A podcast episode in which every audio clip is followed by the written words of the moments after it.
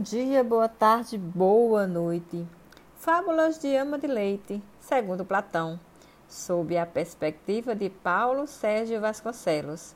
Esta é a parte 2 do nosso projeto de contar oralmente mitos gregos para que passe de uma geração a outra.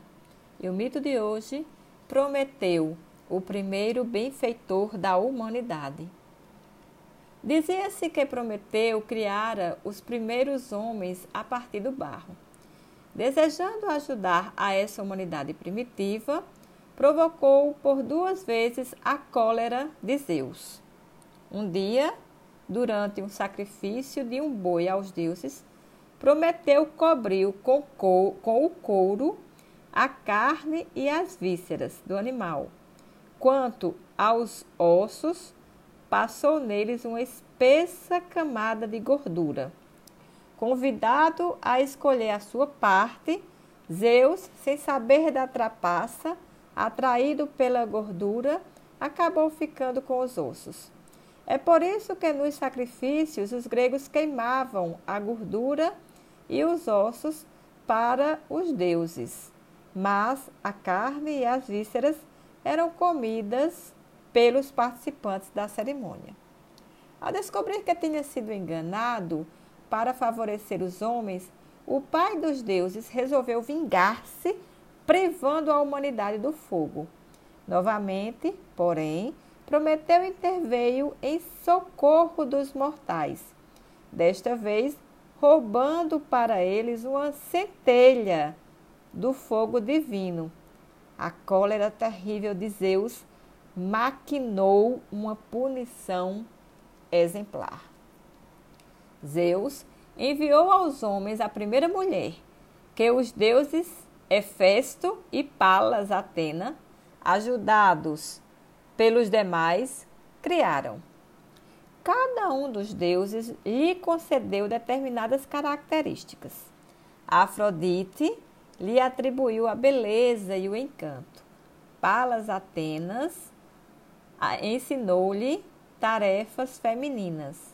Hermes, astúcia, o fingimento e a mentira, além do dom da palavra.